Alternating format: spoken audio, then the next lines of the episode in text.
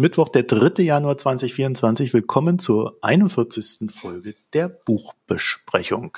Hallo Barbara. Hallo. Und hallo Jenny. Frohes neues Jahr. Frohes neues Jahr an euch, wie auch an alle anderen, die uns zuhören. Wir haben diese Folge eigentlich wollten wir so vor Weihnachten noch aufnehmen, ne? Haben wir dann gesagt, nee, schieben wir hinten raus und hinten raus ist jetzt und wir haben gelesen The People's Republic of Walmart, ein verheißungsvoller Titel. Barbara, worum geht's denn da? Ja, die beiden Autoren wollen in erster Linie eine Debatte darüber auslösen, wie zentrale Wirtschaftslenkung eine positive Rolle für eine florierende und auch nachhaltige Wirtschaft spielen kann. Und das machen die Autoren, indem sie beleuchten, wie große Unternehmen mit Walmart aus dem Titel als Aufhänger, wie diese großen Unternehmen so eine Art von zentraler Wirtschaftsplanung im großen Maßstab äh, betreiben. Und ihre Argumentation beruht vor allem darauf, dass eben Unternehmen wie Walmart umfassende Datenanalysen, ihr ganzes Lieferkettenmanagement und eine zentrale Koordination, also Strategiemanagement nutzen, um Produktion, Vertrieb und Konsum effektiv zu organisieren.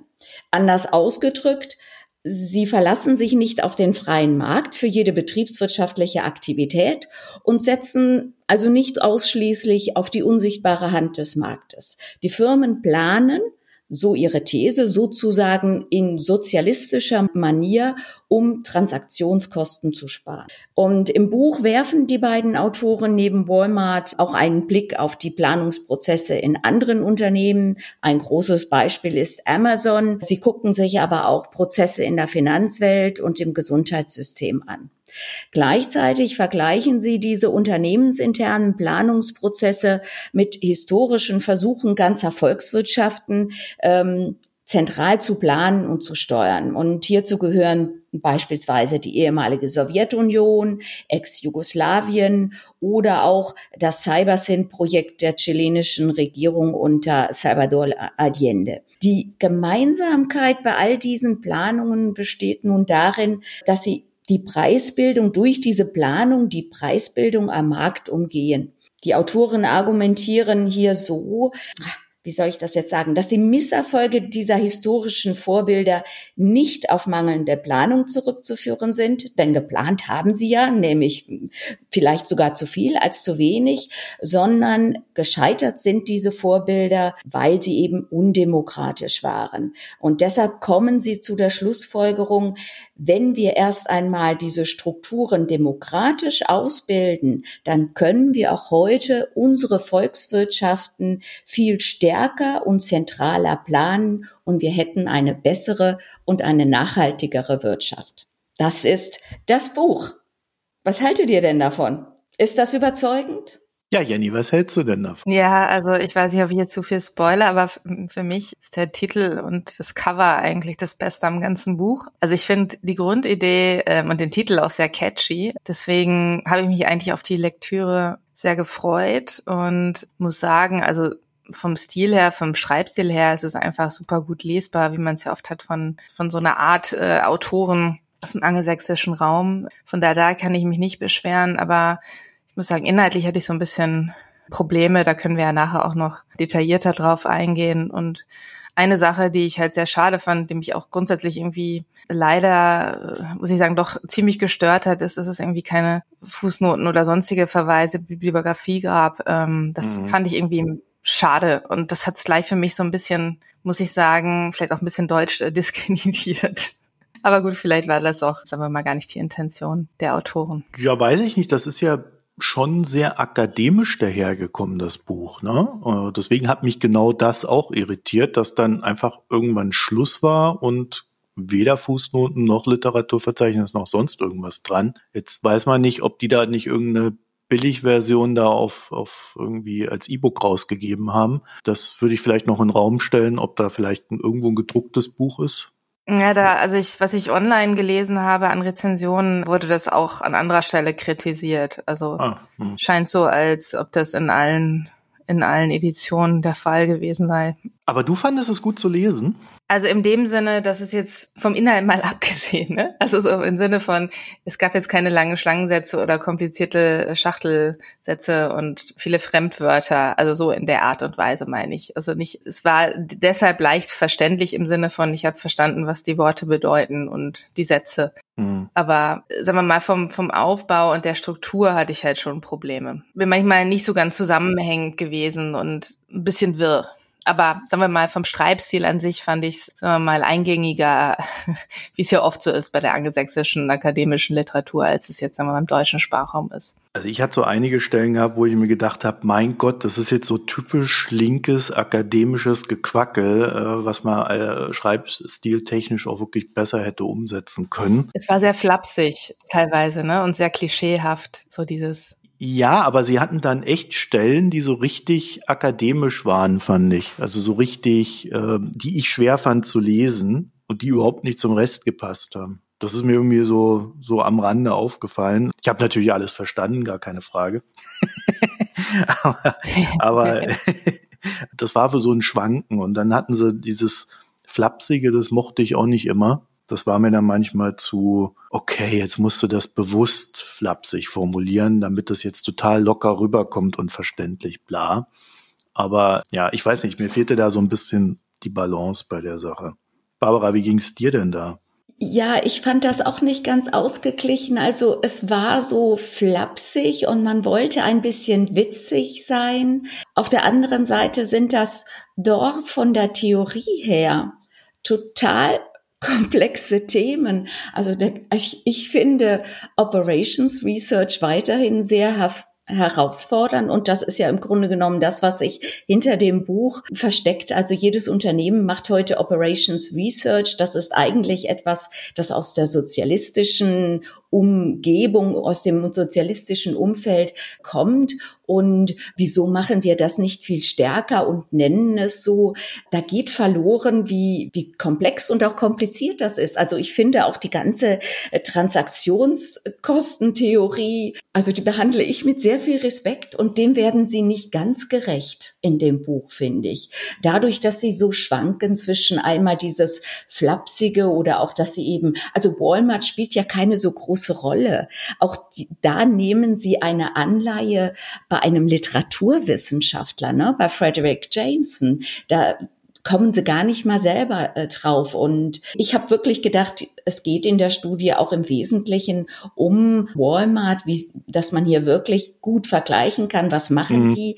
Aber das ist, also, also inhaltlich wird ja überhaupt nicht diskutiert, was Sie jetzt meinen, was es damit auf sich hat, dass durch diese Planungsprozesse tatsächlich die Transaktionskosten besser äh, im Griff behalten werden, als wenn man ja bei jeder Auftragsvergabe erstmal an den Markt geht. Also ich habe am Ende noch gedacht, Javier Millet könnte sich das Buch jetzt mal durchlesen. weil der plant ja ähnliches, das also im umgekehrten Sinne, nämlich dass er diese Planung völlig dem Markt überlassen will und äh, einfach äh, Institutionen, die planerisch tätig sein, sei es von staatlicher Seite, ähm, eben die die Zentralbank oder auch staatliche Unternehmen, äh, dass er die einfach abschaffen will und sagt, ach, das regelt schon der Markt. Ja, also Javier Millet, der argentinische Präsident um das sicherheitshalber nochmal zu ergänzen. Ja, das Buch ist so ein bisschen fehlleitend äh, mit seinem Titel, ne? Weil Walmart, das wurde quasi im Vorwort abgefrühstückt, hatte ich so den Eindruck.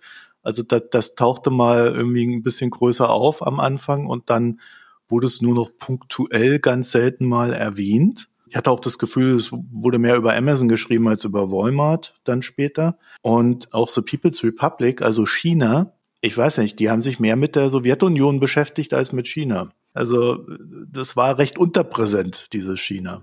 Ich weiß auch nicht, also beide Sachen im Titel hätten mich deutlich mehr interessiert als das, was worauf sie dann im Buch tatsächlich selber auch einen Schwerpunkt gelegt haben. Also deswegen fand ich es ja auch so schade, weil ich, also ich hätte es total spannend gefunden, mich auf China und Walmart mehr zu konzentrieren und mal Sachen anzuschauen. Aber so finde ich es insgesamt so komisch an der, an der Oberfläche geblieben. Aber in der Theorie, weil sie ja, wie Barbara völlig zu Recht sagte, einfach wahnsinnig komplex ist, und auch schwer zugänglich teilweise, sind sie eben auch so komisch an der Oberfläche geblieben, weil sie wahrscheinlich in so einer Art von Buch gar nicht, sagen wir mal, die Möglichkeit oder dem Raum geben wollten, da tiefer zu gehen. Aber das ist ja eigentlich das Spannende und da ist dann ja auch, das sind ja auch sozusagen die Punkte, wo es dann halt auch schwierig wird, wo dann man merkt, okay, wie kann man das in die Realität irgendwie auch nur ansatzweise übertragen und einfach dieses Fazit, naja, äh, Plan ist eigentlich ganz cool. Es muss nur irgendwie demokratisch sein und im Schluss in der Conclusio kommt dann so, ja, aber das wäre eigentlich nochmal wert, ein eigenes Buch drüber zu schreiben und tschüss. Also, das ist irgendwie, weiß ich auch nicht. Also ich meine, das Plan nicht funktioniert hat. Ja, das, das, das, das wissen ja. wir ja irgendwie. Und, und irgendwie, aber was hat dieses Walmart mit einem Staat zu tun? Ich meine, das fand ich jetzt irgendwie auch schwierig, weil Walmart ist ja, oder Amazon, das sind ja also Verteilungszentren im Prinzip, ne? Die, ja, so. Logistikunternehmen, ne? Genau, das ist ja jetzt irgendwie, da produzierst du ja nichts. Also es ist alles so ein bisschen so, hä?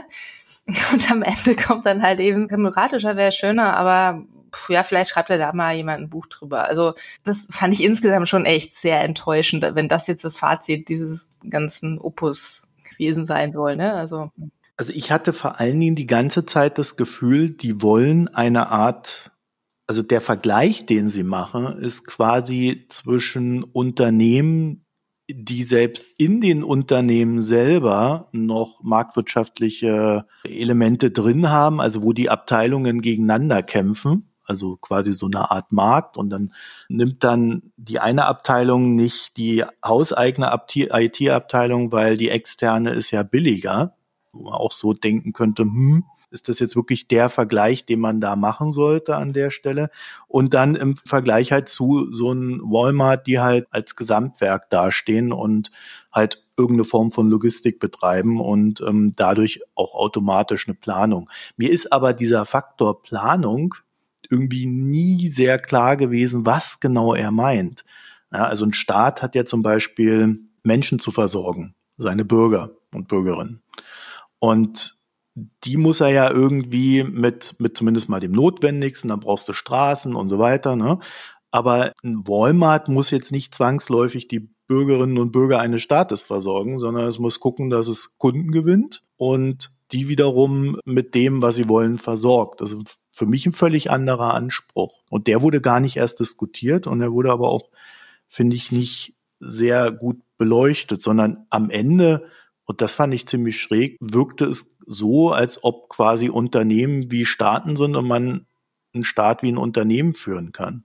Also eigentlich das Umgekehrte von dem, was Sie sagen wollten. Ja, das stimmt. Also ich glaube, da beißt sich die Katze in den Schwanz am Schluss. Und äh, dieser ganze Planungsbegriff, Sie bringen zwar die ganze Theorie, aber Sie, auch da fehlt mir wieder so äh, sie bleiben so auf der Metaebene. Also sie gehen da nie rein. Und wozu machen Unternehmen das? Und welch, wie sinnvoll ist das? Denn am Anfang habe ich wirklich auch sehr damit gekämpft, äh, wieso ist Planung schlecht? Wie kommt überhaupt jemand auf die Idee, Planung zu verdammen. Also sie schreiben so an, als gäbe es eine ganze Fraktion, die nichts von Planung hält. Dabei macht jedes Unternehmen das. Auch ein kleines Start-up fängt an mit seiner Buchhaltung und guckt, dass es am Ende des Jahres noch so viel Cashflow hat, dass es seine Leute bezahlen kann. Damit habe ich gekämpft. Also sie haben da irgendwie angeschrieben gegen einen Feind, den es vielleicht gar nicht so gibt. Und deshalb kommt am Schluss, so wie du sagst, Marco, kommt das so raus, als wäre dieses Planen, dieser Vergleich von Unternehmen und Staat etwas Schlechtes und gar nicht das, was sie eben dann erreichen wollen, dass das Planen was, was Gutes ist. Das gleiche hat mich absolut auch irritiert und ich habe mich gefragt, ob die da irgendwie zwei, zwei Sachen vermischen einfach. Weil niemand hat ja behauptet, dass Kapitalismus überhaupt nicht, also dass Planung im Kapitalismus überhaupt keine Rolle spielt. Also es ist ja irgendwie, das eine hat was mit, mit Preisen zu tun und das andere hat mit dem Unternehmen zu tun und das halt, wie du schon sagtest, schauen muss, dass es irgendwie am Ende des Tages irgendwie Profit bei rauskommt, aber und dass irgendwie rechtzeitig die Dinge da sind, die zur Herstellung des Produkts nötig sind, welche Art und Weise es immer ist. Und natürlich bedarf es da Planung und niemand hat behauptet, dass dieser Teil nicht Teil des Kapitalismus ist, diese Art von Planung. Und das hat mich eben auch so irritiert, dass, wie Barbara schon sagte, dass dieser Unterton die ganze Zeit mitschwingt und ich dachte, hä, das, das stellt auch niemand außer Frage. Also diese Art von Planung, ne? Ich glaube, in den USA gibt es schon so ein paar Verrückte, die das anders sehen. Ja, das, das würde ich gar nicht, das würde ich nicht ausschließen wollen.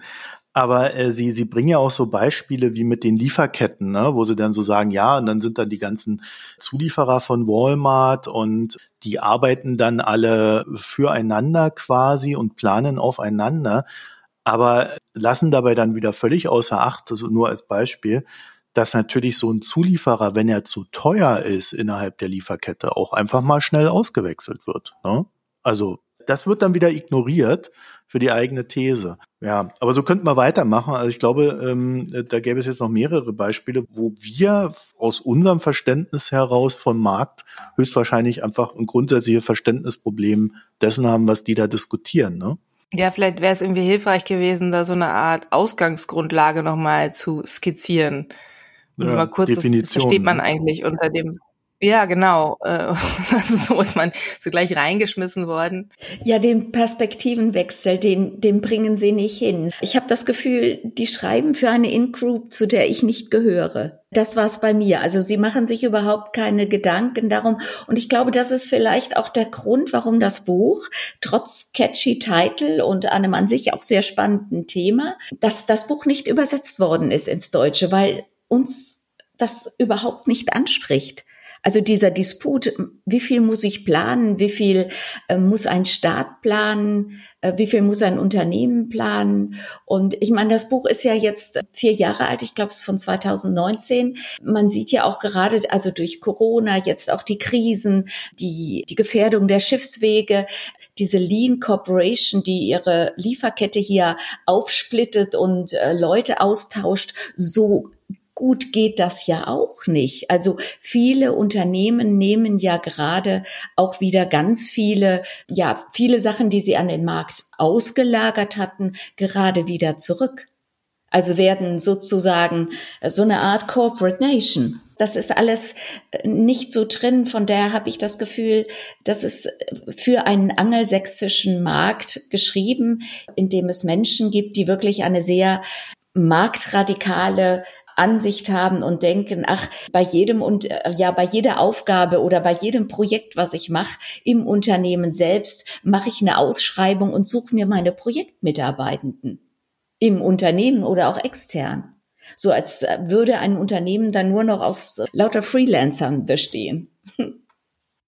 Ja, das wird wahrscheinlich sein. Genau, das, das äh, habe ich mir ich, auf der Suche im Internet nach irgendwelchen Reaktionen. Es gibt ja auch einen Wikipedia-Eintrag und dann ganz kurz in Zusammenfassung, was da so, wie das Buch so aufgenommen wurde. Das waren alles eher so Nischenpublikationen, so eine kleine Handvoll, die das überhaupt besprochen haben. Das fand ich ganz interessant. Also auch, wenn ich das richtig gesehen habe, die größeren Publikationen in den USA haben es gar nicht gar nicht besprochen. Also von daher sind wir da wirklich in was sehr Spezielles wahrscheinlich reingerutscht, was irgendwie sehr schade ist, weil ich finde jetzt gerade auch, wo du gerade die Pandemie ansprachst, das finde ich eigentlich total spannend. Das habe ich mich schon schon länger in dieser ganzen Planungsdebatte ähm, gefragt. Angenommen, man hat jetzt irgendwie die komplette sinnvolle, demokratische, wie auch immer funktionierende Planwirtschaft. Was macht man eigentlich, wenn sowas wie eine Pandemie daherkommt? Also da ist man ja quasi dazu gezwungen, dass es vorher irgendwelche, also es muss ja vorher irgendwelche Unternehmen gegeben haben, die im Wettbewerb standen, die die Forschung vorangebracht haben oder die auch jetzt einen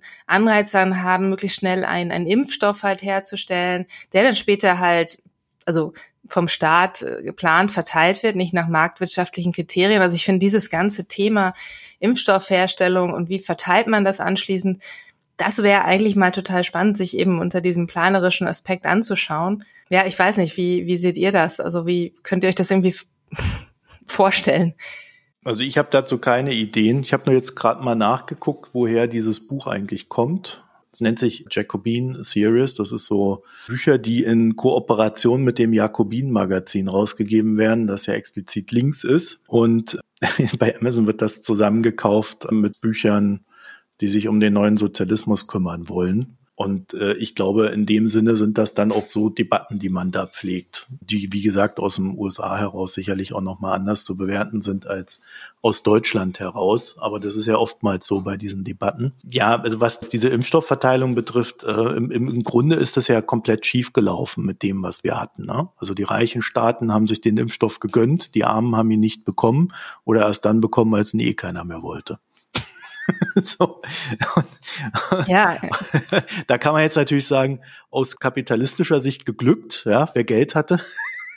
konnte sich's leisten. Allein, dass es schon so eine Vorforschung gab und, und dass man sich dahinter klemmt hat, wie man da die Anreize gesetzt hat, wie es dann hinterher verteilt wurde. Also ich finde das total spannend, eigentlich sich unter solchen Aspekten eben mal anzuschauen. Ne? Also wie genau, hat es da geklappt und, und nein, hat es nicht, aber es sollte, es war anders gedacht, warum woran jetzt gescheitert? Also das fände ich halt total spannend eigentlich mal. Und, und ich habe bis heute halt nicht verstanden, also wie solche disruptiven Ereignisse in sowas wie eine Art von Planwirtschaft überhaupt funktionieren könnten. Ja gut, das Buch kann uns da vielleicht nicht weiterhelfen, weil es ja 2019 rausgekommen ist. Aber die Frage ist natürlich schon berechtigt. Auch in der Planwirtschaft, wir haben ja China als so quasi Planwirtschaft, wo der Staat ja auch immer mehr um sich greift und haben ja dann gesehen, dass gerade in solchen Staaten sehr starke Ideologien greifen. Ne? Sicherheit, einerseits. Andererseits, äh, wir wollen keine westlichen Sachen, weil wir sind ja groß und stark und wollen unsere eigenen Impfstoffe haben. so, dann hat man halt schlechtere Impfstoffe gehabt ne, und solche Geschichten. Also, aber da gibt's, soweit ich weiß, bisher auch noch keine Aufarbeitung. Wäre tatsächlich mal interessant. Äh, also, wenn unsere Hörerinnen und Hörer da mehr wissen, wo es sowas gibt, wäre das ja tatsächlich mal interessant, darüber zu erfahren, weil das würde ich dann auch gerne mal lesen.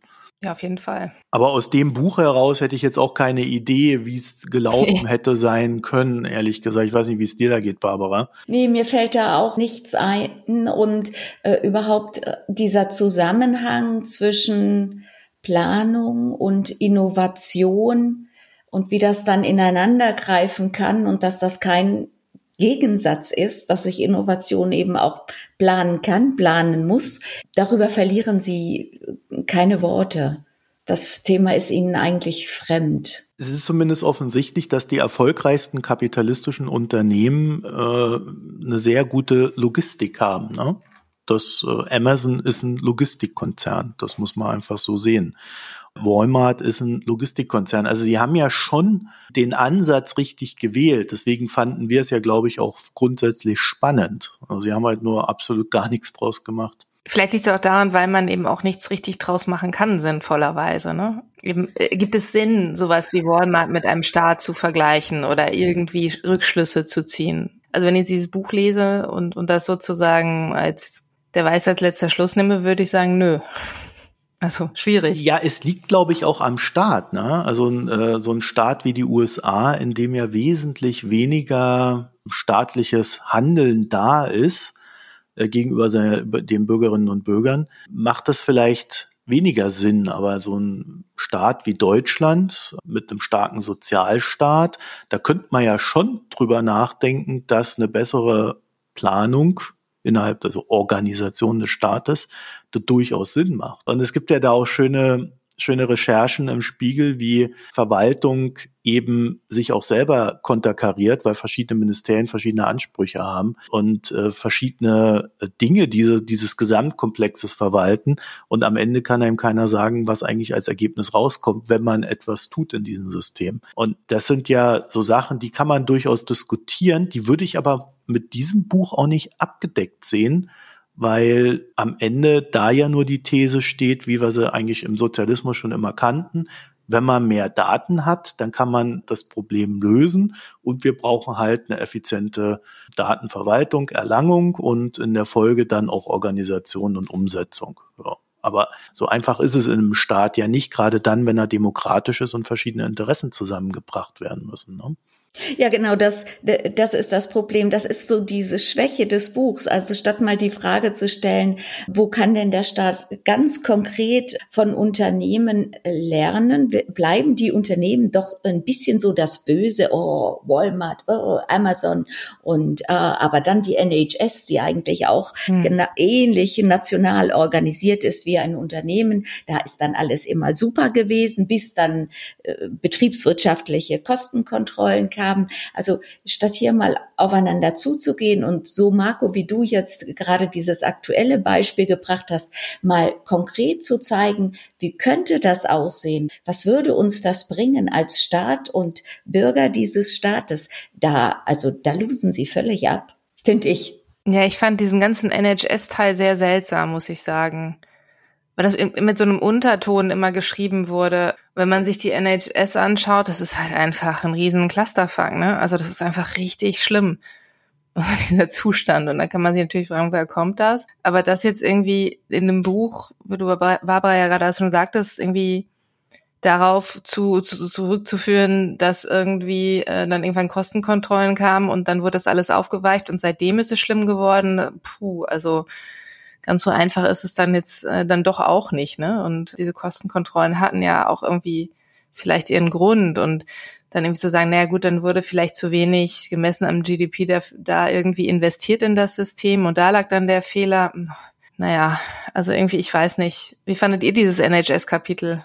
Mir ging es ähnlich durch den Kopf, äh, wie du das jetzt dargestellt hast. Also es gab einen Peak und die NHS ist äh, zu groß geworden, auch aus Selbstgefälligkeit. Dann kamen die Kostenkontrollen und man muss da auch dieses Wechselspiel sehen, dass vielleicht äh, zu viel Planung im nationalistischen oder sozialistischen Sinn nicht gut ist, aber das Ganze dann dem Markt zu überlassen eben auch nicht, sondern dass es so ein äh, ja einen Konsens gibt und einen Mix von Maßnahmen, der das Ganze gesteuert und geplant so wachsen lässt, wie, äh, wachsen lässt, äh, wie die Menschen das brauchen. Also bei der NHS, da kommt auch so eine, also so eine Nostalgie durch.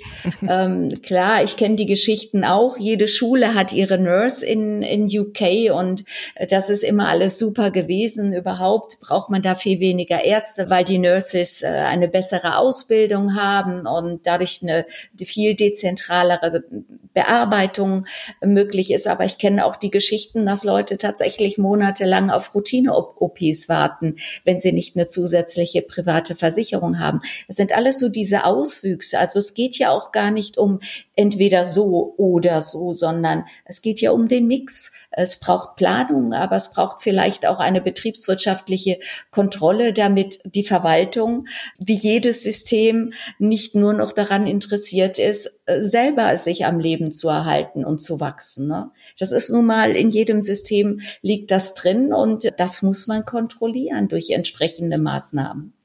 Ob das jetzt Kostenkontrollen sind oder demokratische Kontrollen, ein, ein Mix aus beidem. Und da waren sie, ich glaube, da waren sie wirklich nostalgisch bei NHS.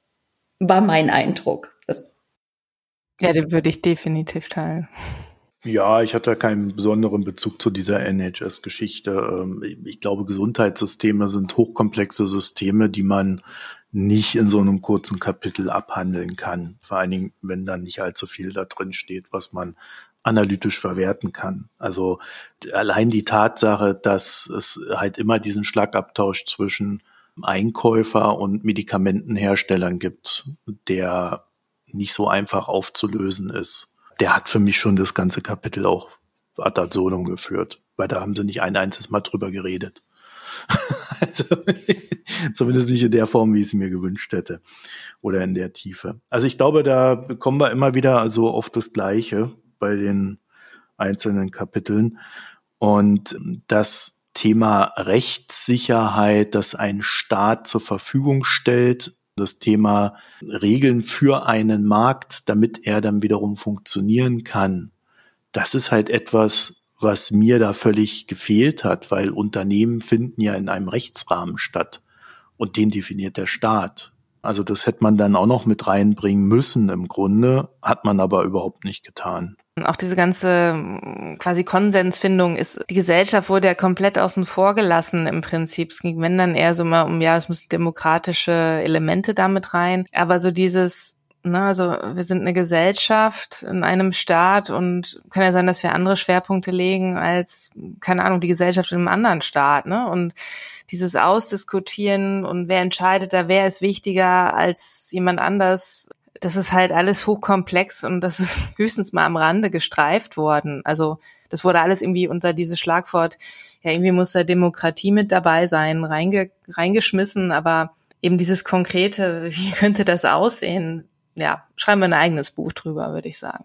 Wollen wir zum Fazit kommen? Auch wenn ich so eine Ahnung habe, dass das Fazit schon sehr ausführlich kommuniziert wurde. Noch ein kurzer Satz dazu.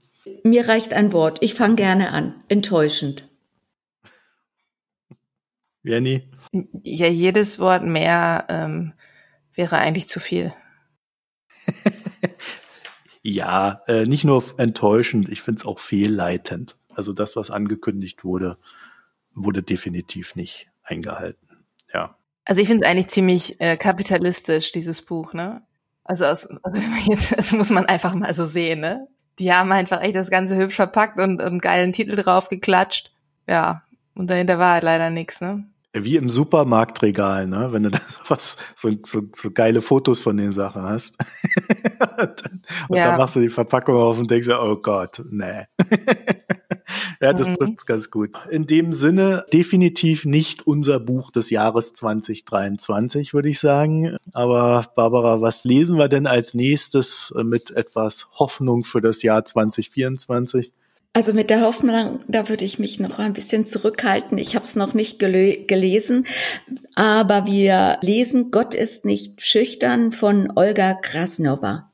Und äh, da bin ich drauf gespannt. Da geht es um das Schicksal von Flüchtlingen, die es aus Syrien nach Europa, nach Deutschland verschlägt. Ist ein Bestseller steht da? Ja, also Hoffnung habe ich in zweifacher Hinsicht. Einmal, wenn es um die Schicksale der dort beschriebenen Figuren geht, ähm, aber auch was die Qualität des Buches angeht, ne? dass das ein gut zu lesen ist und gute Qualität hat. Dann hoffen wir mal das Beste. Wir werden euch dann informieren, wenn wir es gelesen haben. Euch beiden danke ich jetzt jedenfalls erstmal, dass ihr euch das andere Buch mit mir zusammen durchgequält habt. Ja, vielen Dank, liebe Barbara. Vielen Dank, Marco. Und vielen Dank an Jenny. Ja, danke euch und an euch, die zugehört haben. Genau. An euch auch einen vielen Dank, dass ihr uns äh, da dabei begleitet habt, wie wir unseren Frust hier rauslassen. und äh, das nächste Buch, das werden wir dann verlinken, falls ihr mitlesen wollt. Ansonsten wünsche ich euch noch eine schöne Zeit. Bis alsbald. Tschüss. Tschüss. Ciao.